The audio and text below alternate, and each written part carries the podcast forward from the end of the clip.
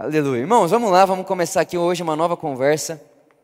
Na semana passada a gente terminou a conversa sobre liberdade, né? A série que a gente deu o nome de Eu Sou Livre e ponto. E essa semana passada eu estava pensando sobre o Vitor de 15 anos de idade. Eu estava pensando no que o Vitor pensava, eu estava pensando no que o Vitor falava. Então, com 13 anos de idade, eu comecei a pregar, obviamente que esporadicamente, mas eu comecei a pregar com 13 anos de idade. Aí com 13, 14, aí com 17 anos eu comecei a pregar mais, mais vezes no mês. Com 18, então comecei a viajar. Com 19, já não tinha mais outra vida. Tudo que eu fazia era pregar, pregar, pregar, pregar, pregar. E eu comecei a, a, a, a pensar e tentar encontrar quais eram os fundamentos ali das minhas falas, das minhas crenças. E eu comecei a imaginar uma conversa. Olha que interessante eu comecei a tentar imaginar uma conversa do Vitor de hoje com aquele Vitor. Se o Vitor de hoje pudesse conversar com aquele Vitor, o que, que o Vitor de hoje falaria para ele? E aí eu dividi em três temas, talvez os três fundamentos que, se você me viu pregar nessa minha época de vida aí, do 19 aos 23 anos de idade, que foi quando eu fiquei rodando por aí, você me ouviu falando de uma dessas três coisas. Você me ouviu falando ou de intimidade, ou de propósito, ou de renúncia. Eram as três coisas que eu mais falava. Então eu comecei a imaginar como seria uma conversa do Vitor de hoje com o Vitor daqueles dias sobre intimidade. Ou como seria a conversa do Vitor de hoje com o Vitor daqueles dias sobre propósito. E como seria a conversa do Vitor de hoje com aquele Vitor sobre o assunto renúncia. Então a gente colocou o nome dessa série que a gente começa hoje de Originals. Uh, e hoje eu quero começar falando sobre o primeiro tema, intimidade. Eu quero mostrar para você e contar para você como seria talvez a minha conversa com o Vitor que foi. Como que eu, Vitor, hoje conversaria com o Vitor que foi sobre esse assunto. Para isso eu quero ler com você João capítulo 3, versículo 16. João capítulo 3, verso 16. Diz assim: Porque Deus amou o mundo de tal maneira que deu o seu Filho unigênito para que todo aquele que nele crê não pereça, mas tenha a vida eterna. Amém. Espírito de Jesus, é você quem pode fazer com que toda essa letra e toda palavra falada encarne palavra de Deus e seja alimento para mim e para todos os meus irmãos. Eu já te agradeço antecipadamente porque sei que você fará isso comigo e através de mim, para que todos os meus irmãos que estão me ouvindo aqui ou nas suas casas possam ver Jesus, experimentá-lo, usufruir dele e se sentirem como você deseja que nós nos sintamos. Te agradecemos. Amém. Amém. Se você perguntasse para mim, nessa época, na minha adolescência, qual era o meu maior sonho? Qual era o meu maior objetivo? O que eu mais queria da minha vida? Eu tenho certeza absoluta de que eu te responderia algo parecido com: eu quero ser íntimo de Deus. Essa sempre foi o meu desejo, sempre foi esse o meu desejo. Sempre foi essa a minha fala. Tinha uma frase na parede do meu quarto, quando eu morava na casa da minha mãe, toda a minha parede era riscada. Então eu desenhei minha parede inteira, você não via mais tinta, era só rabisco, versículo, frase, pregação que eu tinha amado, data que marcou minha vida, encontros que eu tive com Jesus, e era tudo anotado na parede do meu quarto. E bem no meio da parede estava escrito a seguinte frase: Estabeleça a intimidade, entenda o propósito e aumente a renúncia. Essa era praticamente a minha filosofia de vida ali naquela época. E se você perguntasse, Vitor, o que você quer com essa vida que você tem? Eu diria, eu quero ser íntimo de Deus. Eu quero ser amigo de Deus. Eu, eu quero ser chamado amigo de Deus. Eu quero que as pessoas digam sobre mim o que elas disseram sobre Moisés, Abraão.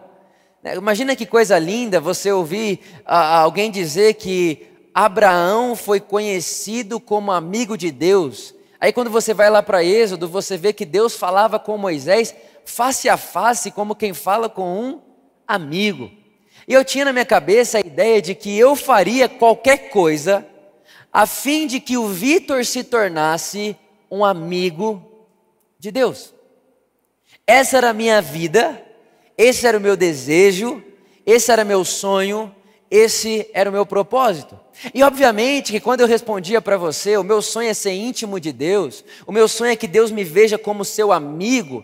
Tanto que teve várias mensagens que eu estava pregando em vários lugares do, do Brasil, e aí eu chegava, por exemplo, estava no Rio de Janeiro, eu falava, gente, por exemplo, se Deus precisasse de alguém aqui no Rio de Janeiro e ele procurasse um amigo dele, eu queria que ele encontrasse alguém que está me ouvindo aqui hoje. Aí eu falava: e se Deus um dia precisar de alguma coisa lá em São Caetano e Deus pensasse, nossa, eu preciso de um amigo meu em São Caetano, eu quero que ele encontre o Vitor.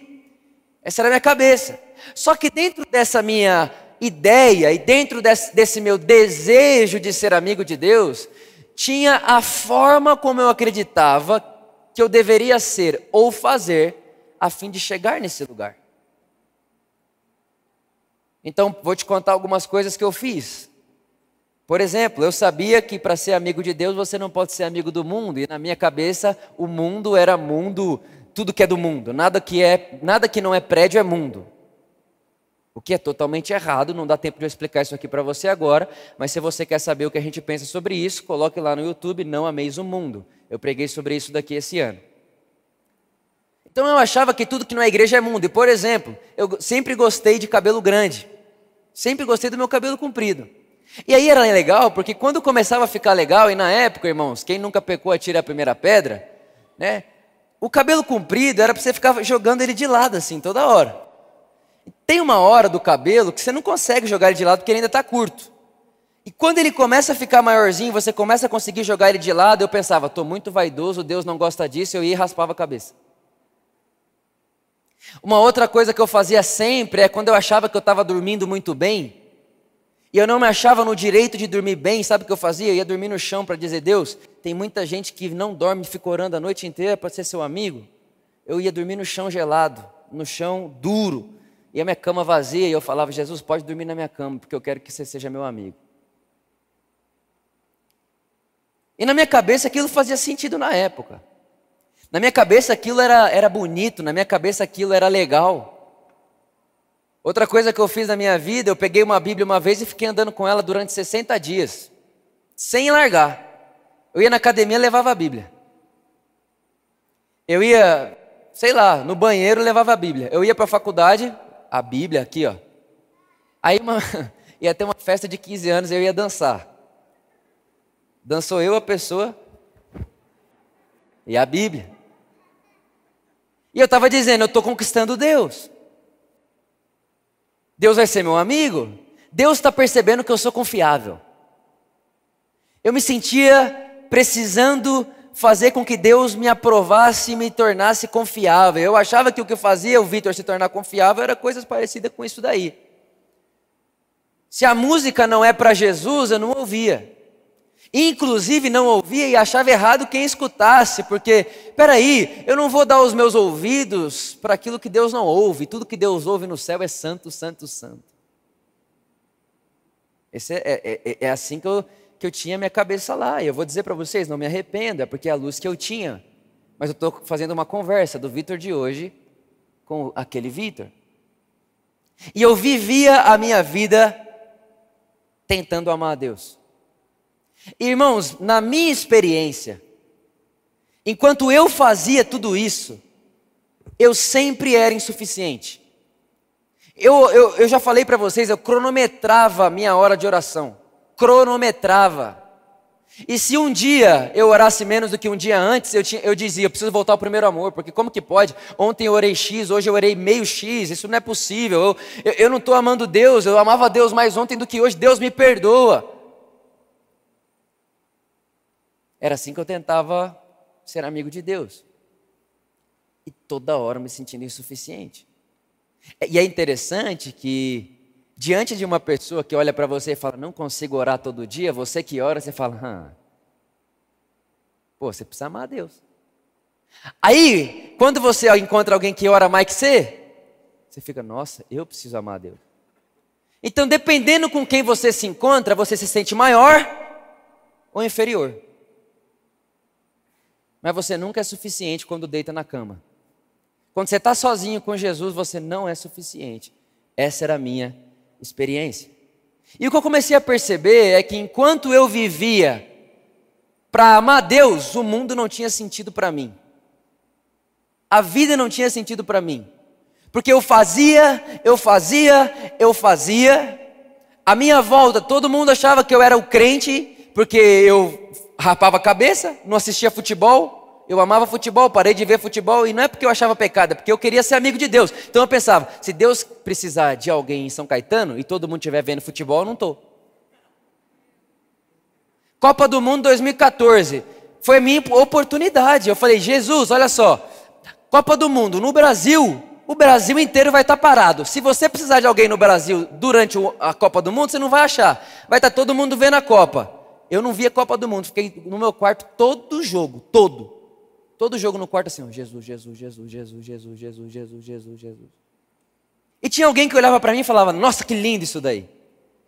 Porque realmente parece bonito, mas não é sustentável. Não dura porque te faz sempre lembrar você que você é insuficiente, que não dá.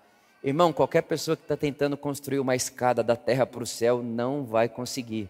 Quando a Bíblia diz que Jacó viu o céu aberto, ele viu uma escada que saía do céu para a terra.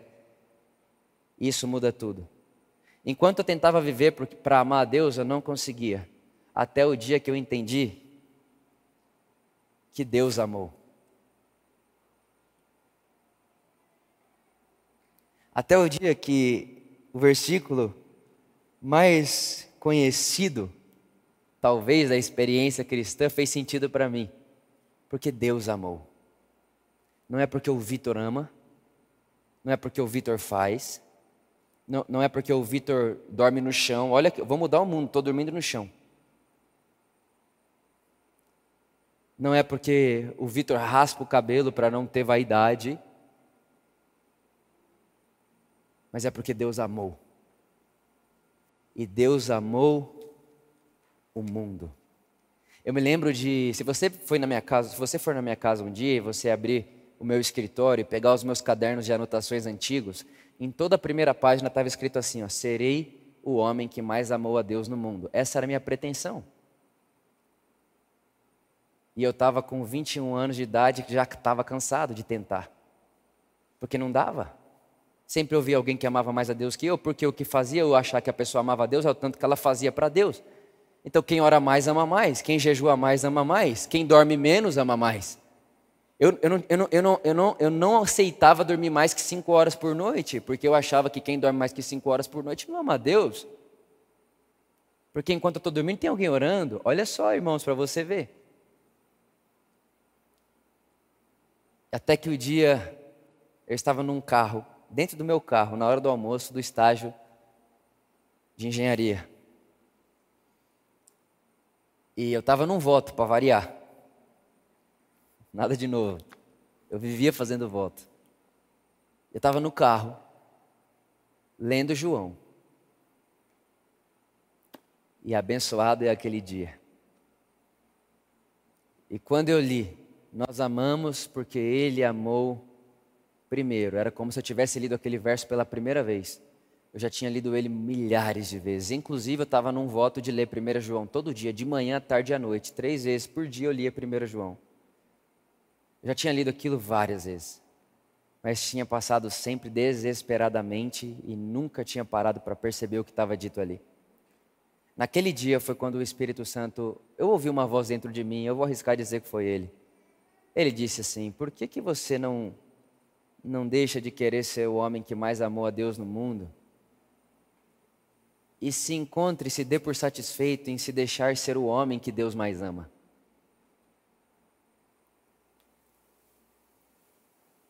Eu renasci de novo ali. Eu comecei a chorar desesperadamente. Eu comecei a chorar, chorar, chorar, chorar, chorar, chorar, chorar, e tudo que eu conseguia dizer era: meu Deus do céu, eu estava minha vida inteira, vida inteira, 21 anos, mas eu estava minha vida inteira querendo amar a Deus sem me lembrar um momento sequer que Ele me ama. Eu estava vivendo a vida porque eu amei a Deus. E no porque eu amei a Deus, ou porque eu estou tentando amar a Deus, tudo é insuficiente, o mundo não é mundo. Mas porque Deus amou o mundo, Ele envia Jesus. Porque Deus amou o mundo, Deus, na figura do Filho, se faz carne. Porque o Vitor amou Deus, o mundo dele era insuficiente. Mas quando o Vitor entendeu que Deus amou o Vitor e enviou Jesus para o mundo do Vitor, aquilo que era escuro passou a ter luz.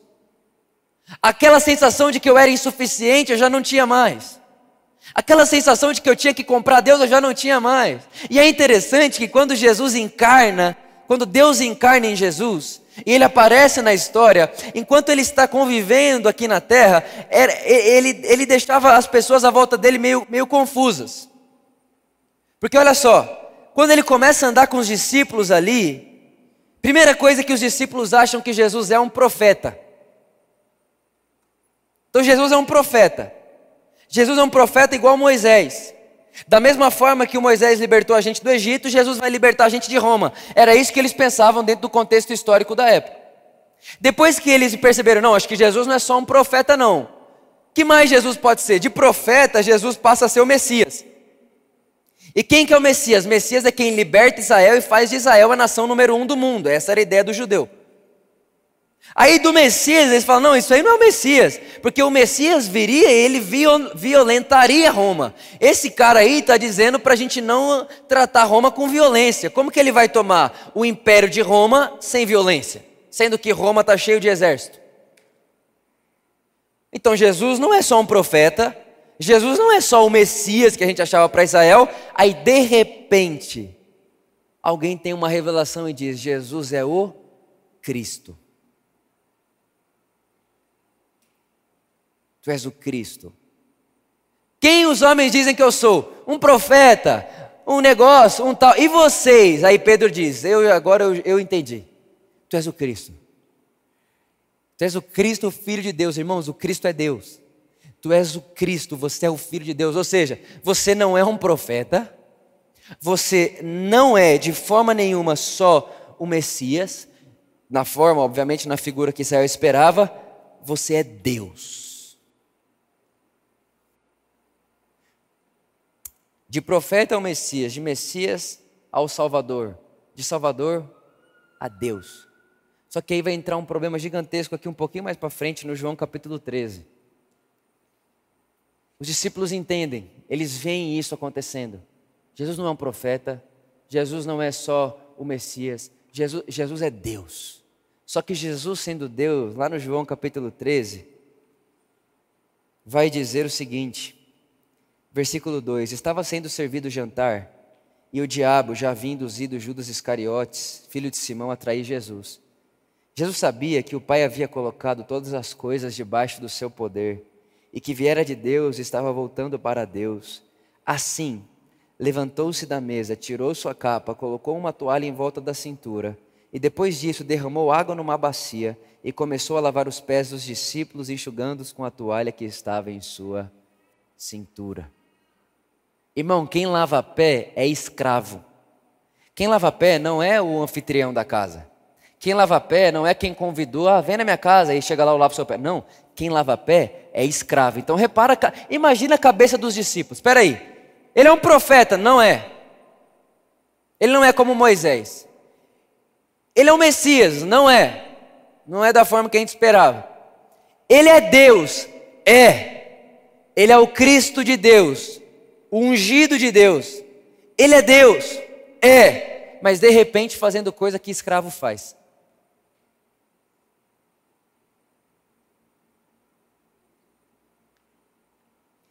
Chegou-se a Simão Pedro e lhe disse: Senhor, vai lavar o meu pé.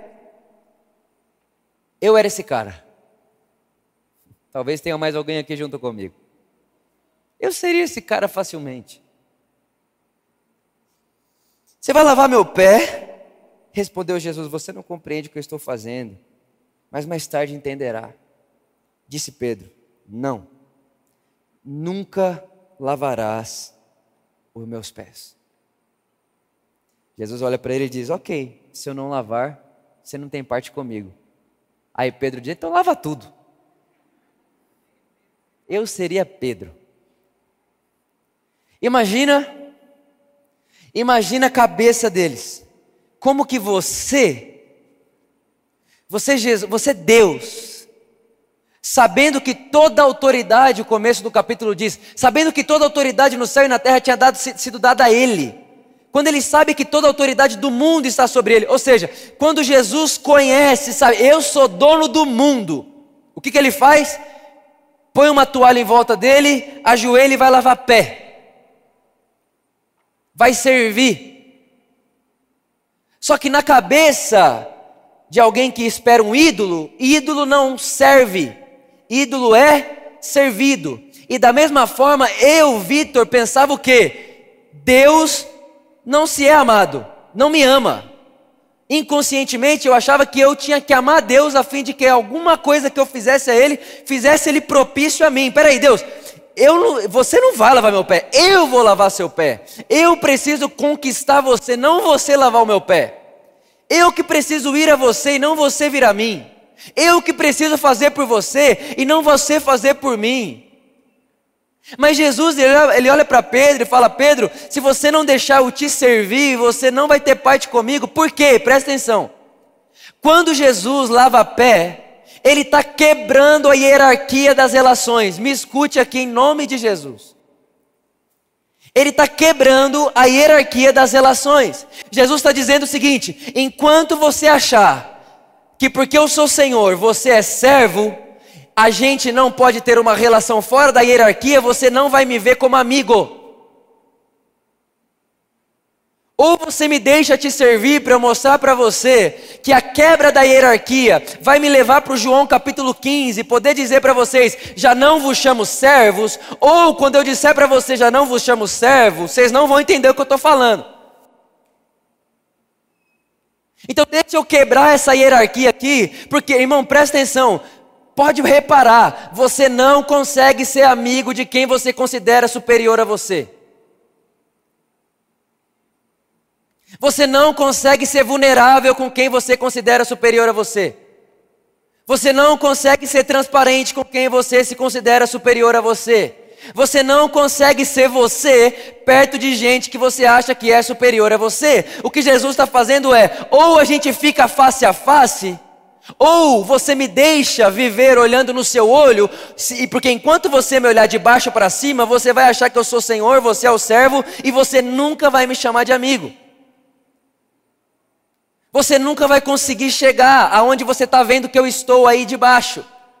Era o que eu estava tentando fazer. Eu estava tentando escalar uma montanha para algum dia olhar face a face a Deus. Eu estava tentando encarar e subir uma montanha chamada Meu Amor por Deus, para um dia chegar diante da face dele, olhar ele no olho e falar: Cheguei, mas esse dia nunca vai acontecer. Eu só posso olhar Jesus no olho porque eu desisti de subir a montanha e percebi que o céu rasgou e ele desceu. E ele desce, quando ele desce, ele mais do que fica de pé na minha frente, ele fala: se eu ficar de pé aqui, você vai achar que eu vou voltar para lá. Então vou fazer o seguinte: sabendo que eu sou dono do mundo, deixa eu pôr uma cinta aqui e deixa eu lavar seu pé para mostrar para você que eu sou, do, eu sou teu amigo de um tanto que eu posso ajoelhar para te servir. E se você não me deixa te servir, você não pode me chamar, você não pode reconhecer Jesus como seu amigo. Um dos problemas, irmão, da religião é que a religião não conhece o Deus servo. Ela quer servir Ele toda hora. Ela não conhece o Deus que serve. Ela só conhece o Deus que quer ser servido. E o Deus que quer ser servido não é Jesus, é ídolo. Jesus não veio para ser servido, e Ele é a expressão exata de Deus. Ele veio te contar e me contar uma coisa sobre Deus. Deus não espera o seu serviço. Eu contaria isso para o Vitor. Eu chegaria nele e falaria assim: Ô bonitão, vem dormir na cama. Que bobeira que é essa aí que você está fazendo? Não, eu quero chegar em Deus, mas você está querendo chegar aonde? Ele chegou aqui. Você está tão, você tá tão preocupado em fazer uma escada para o céu que você não percebeu que ele está aqui. E mais, Vitor, o que você não percebeu é que ele mora em você. Então, se você está dormindo no chão, você pôs ele no chão também.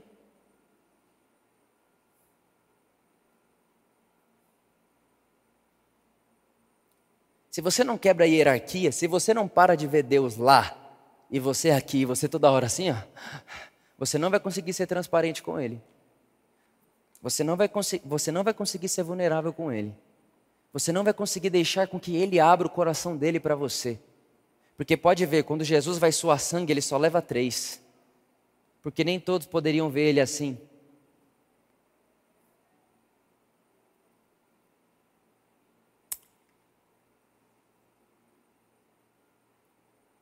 É interessante que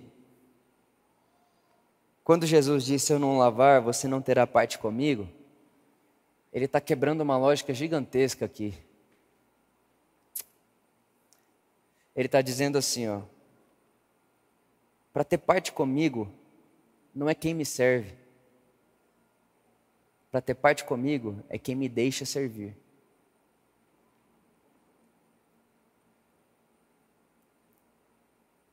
Esse silêncio todo aqui é porque vocês estão entendendo tudo?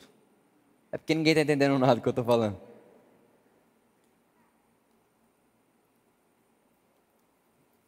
Hierarquia desfeita, relação de amizade iniciada. O que Deus quer que você e eu saibamos é que Ele não usurpou de ser igual a Deus ao que devia pegar, se tomou forma de homem e, como homem, se humilhou e se ajoelhou para lavar o nosso pé. Para que você pudesse ver que não é sobre você se tornar confiável para Ele, é sobre você entender que Ele é confiável para você. Nesse Deus você pode confiar. Eu diria isso para o Vitor.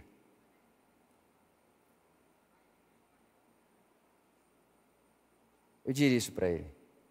E é interessante que você, quando você vai um pouco mais para frente, no capítulo 15, no versículo 13, é a mesma conversa, tá? João capítulo 10, 11, 12, 13, 14, 15, 16, até a oração de Jesus é o mesmo momento. É uma sequência de, de conversas ali, praticamente no mesmo dia. No capítulo 15, Jesus diz assim: Ninguém tem maior amor do que aquele que dá a vida pelos seus amigos. Agora eu te pergunto, olha só o que eu estou dizendo aqui para você. Ninguém, Jesus está dizendo, ninguém tem maior amor do que aquele que dá a vida pelos seus amigos. Te pergunto, Jesus, deu a vida por quem? Hã? Por todo mundo? Deus amou o que que deu Jesus? Deus amou o que que deu Jesus? Então Jesus está dizendo assim, ó, ninguém tem amor, amor maior do que esse, dá a vida pelos seus amigos. Jesus poderia dizer assim, ó, ninguém tem maior amor do que esse, morrer por pecadores. Já seria certo, não já? Sim ou não? Já. Jesus poderia dizer: não, ninguém tem maior amor do que esse, morrer por gente ruim, por gente que vive na maldade. Poderia? Poderia. Mas Jesus prefere fazer uma coisa: ele prefere dizer para todo mundo, em qualquer lugar da humanidade, que ele morreu por amigos. Ou seja, talvez você não o reconheça como seu amigo, mas ao morrer por você, ele te chamou de amigo. Quem enviou a solicitação de amizade para você foi Deus. Você não tem como solicitar amizade a Deus. Eu não tenho como solicitar amizade a Deus. Mas Deus, quando faz o que faz na cruz por mim e por você, está dizendo que está solicitando a nossa amizade. Eu diria isso para o Vitor. Porque tudo que eu estava querendo fazer com a minha vida era: Deus, me aceita aí na sua rede social dos amigos mais próximos. Deus me coloca nos seus melhores amigos. Só que eu estava tão preocupado em fazer Deus entrar nos meus melhores amigos que eu não tinha entendido. E eu não estava entendendo que Ele já tinha me colocado nos dele. Que já era uma verdade sobre mim. E aí, quando Jesus ele fala isso daqui, ele está dizendo que, olha, eu morro por amigos. E eu já não os chamo servos. Porque o servo não faz o que o seu Senhor faz. Em vez disso, eu vos tenho chamado amigos. Porque tudo que eu ouvi de meu Pai, vocês vos tornei conhecido. No versículo 14 ele diz: Vocês serão meus amigos se vos fizerem o que eu lhes ordeno. Presta atenção. Jesus está dizendo assim: ó, Vitor, você já é meu amigo. Eu morri por você. eu já te vejo assim. Eu já te olho assim. Agora, Vitor, você quer ser o meu amigo? Você, quer me reconhecer como seu amigo? Vitor, faça uma coisa e você vai entender o que eu estou querendo te dizer. Obedeça meu, o meu mandamento. E o mandamento de Deus, lá em João capítulo 12, vai dizer que é a vida eterna num momento. Num outro momento vai dizer que o mandamento de Deus é que nos amemos uns aos outros. Num outro momento vai dizer, olha, um novo mandamento vos dou, Jesus diz, aqui agora, um pouquinho mais à frente. Uh, vocês viram como eu amei vocês, agora amem, amem uns aos outros. Então Jesus está dizendo assim, ó Vitor, você vai perceber que você é meu amigo quando você viver a vida eterna, ou quando você amar as pessoas à sua volta, quando você perceber o outro, quando você entender que eu escolhi ser encontrado no próximo. Irmão, porque a verdade é essa. A gente quer buscar a Deus, ok. E muitas vezes a gente acha que buscar a Deus é levantar a mão e esperar alguma coisa acontecer de lá para cá. Mas a pergunta não é se eu quero buscar Deus, a pergunta é aonde Deus quer ser encontrado. E o Evangelho é claro que diz que Deus quer ser encontrado no próximo. Então Jesus está dizendo assim: você vai ser meu amigo, vai entender o que, que é isso, Vitor, quando você viver a vida eterna. E quando eu penso vida eterna, eu lembro de um cara, do jovem rico. O jovem rico chegou em Jesus e falou: O que, que eu faço para herdar a vida eterna? O que, que eu faço para herdar a vida eterna? E a gente tem uma ideia de que vida eterna é morrer e ir para o céu. Só que isso não é vida eterna. Não é isso que o texto está dizendo. Não era essa concepção que se tinha na época do que é vida eterna. Tanto que quando, se a gente for pensar que vida eterna é morrer e ir para o céu, Jesus respondeu errado. Porque se vida eterna é morrer e ir para o céu, Jesus deveria dizer: ah, você só precisa crer. Então Jesus, o que eu preciso fazer para ir para o céu? Aí Jesus olha e fala: obedeça os mandamentos. Mas Jesus, você é legalista. Ué, você está falando que a salvação não é de graça? A salvação... O que, que é isso? Não é, não é sobre isso que Jesus está falando. A vida eterna, ela fala de uma qualidade de vida. Olha só o que eu vou dizer aqui para você agora. Isso aqui, de verdade. Presta bem atenção. O jovem rico chega em Jesus. O que eu posso fazer para herdar a vida eterna? Jesus diz: obedeça os mandamentos. Jesus cita cinco mandamentos. Quantos mandamentos Jesus cita? Quantos eram? Dez, certo? Ok. O judeu, ele separa os dez mandamentos em duas partes. Os primeiros quatro, os primeiros quatro e os últimos, os seis. Os primeiros é em relação ao homem e Deus. Os últimos seis é sobre o homem para com outro homem. Então, é, é, é, eles fazem essa divisão até hoje, inclusive. Então, a primeira parte dos dez mandamentos é sobre o homem e Deus. A segunda parte é sobre o homem com outro homem. Jesus cita cinco dos seis. Cinco dos seis. Aí o jovem rico olha e fala: Nossa, esse aí eu já faço. Só que tinha o último, que Jesus não tinha colocado na lista. E era exatamente o que o jovem rico não fazia. Jesus falou: esses cinco mandamentos aqui, obedeça. Ele diz: Não, mas isso aí eu já faço. Jesus faz mesmo? Faço. Então vamos fazer um negócio. Vende tudo que você tem, dá aos pobres e me segue. Aí ele vai embora para casa triste. Por quê? Porque o mandamento que Jesus não faz, falou é o da ganância, da cobiça, do tudo meu e tudo para mim. Agora presta bem atenção nisso daqui. O jovem rico perguntou: Jesus, o que eu posso fazer para herdar a vida eterna? Jesus respondeu: obedeça os mandamentos. Vende tudo que você tem e dá aos pobres. O cara diz: Não. E o cara foi embora. E foi embora triste. O que é vida eterna? Anota isso, não esquece mais não. Anota isso aqui no seu coração. Vida eterna é uma vida que se vive hoje, que sobrevive à morte. Vida eterna é tudo que você pode fazer hoje que não morre no túmulo. Vida eterna é, é uma é uma vida que você pode ter agora, que você continuará tendo no mundo que há de vir. Olha o que Jesus está dizendo para o jovem rico. Jovem rico, você quer experimentar a vida eterna? Sim, então, no mundo que há de vir, não tem ganância. No mundo que há de vir, não há espaço para ganância, lá é generosidade. Você quer ter vida eterna? Você quer experimentar ela agora? Quero. Então, vende tudo que você tem, seja generoso e você experimentará uma coisa aqui e agora de uma realidade que será lá. Então, vida eterna é uma vida que não morre no túmulo, mas sobrevive à morte.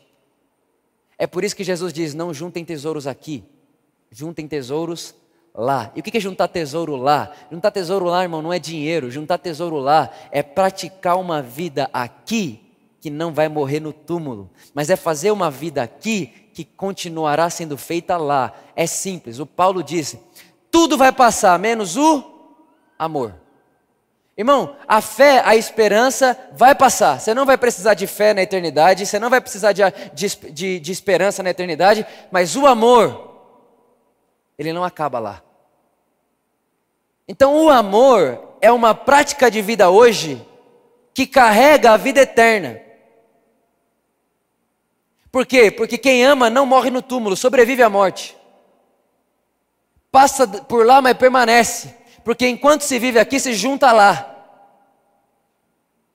O que eu estou querendo dizer para você é que, enquanto o Vitor tentou e tentou e tentou e tentou amar a Deus, e tentou e tentou e tentou ser amigo de Deus, o Vitor se isolou das pessoas. O, o, o Vitor, ele se isolou de gente, ficou no livro, ficou na letra, ficou sozinho. E ele achava que ficar sozinho com Deus era tudo que ele tinha que fazer, porque ele queria ser amigo de Deus. Mas o que eu diria para ele hoje é: Vitor, sai daí. Sai daí, porque você está desperdiçando a vida. Sai daí, porque vida eterna não se vive sozinho. Vitor, sai daí, porque essas mil horas que você tem aí dentro do seu quarto é muito legal, mas essa vida não sobrevive lá. Porque lá você não vai precisar disso aí.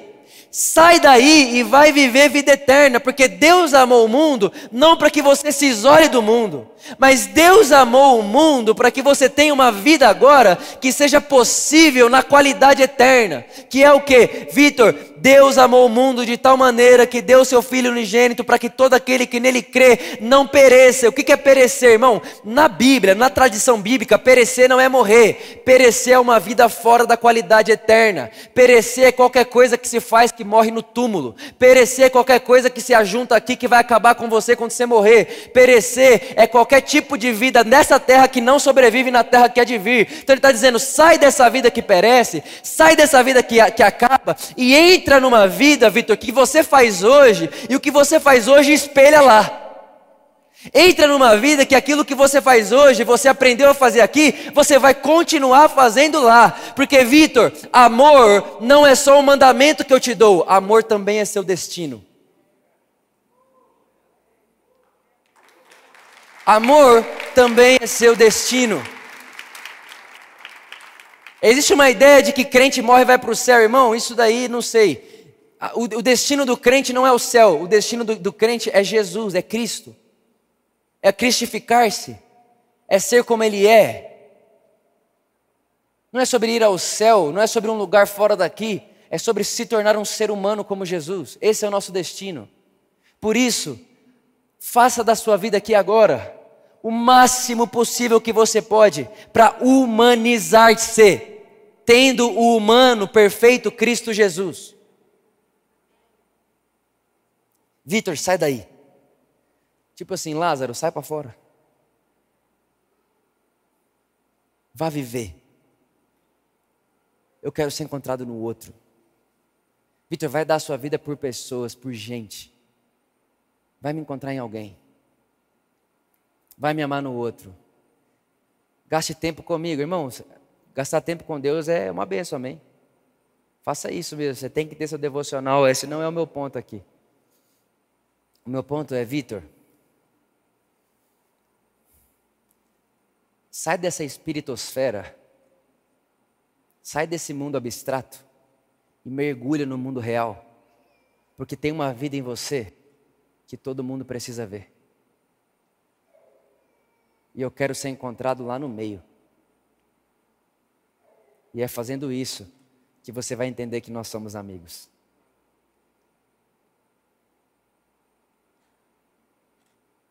Irmãos, o meu desejo para mim, para você, para nós, é que, de alguma forma, a gente saia de qualquer tipo de abstração de vida, espiritosfera, qualquer coisa desse tipo, e mergulhe no mundo de Deus. Porque Deus amou o mundo. E Deus estava em Cristo reconciliando o mundo. Então que a gente saia do nós, do eu, eu e Deus, eu e Deus sozinho, e vá para uma vida de eu e Deus, passeando no mundo, encontrando Deus no outro, na vida do outro e vivendo uma qualidade de vida hoje que não vai morrer no túmulo. Perdão é uma coisa que vai ter lá, graça vai ter lá, misericórdia vai ter lá, generosidade vai ter lá. Toda essa somatória de coisas a gente poderia dizer, o amor vai ter lá. Até porque Deus é amor, e se somos feitos à imagem de Deus, Deus é amor, nós somos amor. Por isso, não morrer no túmulo é viver uma vida aqui e agora, uma vida que vai sobreviver à vida lá. Então, que eu e você, que nós possamos agora entender que intimidade, ser amigo, não é uma coisa que eu vá conquistar, não é uma coisa que eu tenho que buscar, mas é uma coisa que ele fez quando se humilhou, lavou os meus pés e disse: Na nossa relação, eu quero te ver olho no olho. Fui eu que vim até você. E agora, Vitor, que você me viu olho no olho, você sabe que eu sou seu amigo, porque eu morri por você, porque eu morri por meus amigos. Estou te chamando de amigo quando morro por você. Te solicitei essa amizade. Vitor, você vai entender isso daí quando você aceitar o meu convite e passar a viver uma vida aqui e agora que não acaba no túmulo. É o que o texto bíblico vai chamar de vida eterna, porque Deus amou o mundo de tal maneira que deu seu Filho unigênito para que todo aquele que nele crê não pereça, mas tenha uma vida que não acabe no túmulo. Amém. Amém. Pai, obrigado. Obrigado porque seu amor, a sua graça é constrangedor, nos constrange com vida e verdade.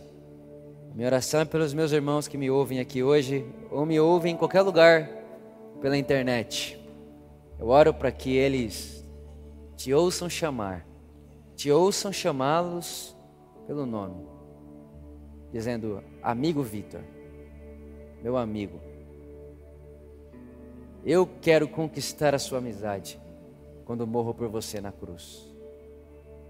Quando faço o que faço por você, te convido à relação. Esse é o meu papel. Eu desejo que eles ouçam isso dentro deles. E que, de alguma forma, de alguma maneira, eles pulem para dentro do mundo que você ama, carregando em si a vida eterna. E enquanto fazem isso por aí, vão ser reconhecidos como amigos de Deus. Nós não seremos reconhecidos como seus amigos porque oramos muito. Somos reconhecidos como seus amigos quando fazemos o que você faria, como você faria, do jeito que você faria. E isso só é possível por meio do presente da vida eterna. A qualidade de vida que não morre no túmulo, Jesus é a sua vida. Obrigado, porque você não veio só nos ensinar a viver, mas veio também para nos dar a sua vida. E é essa vida que queremos viver. Amém.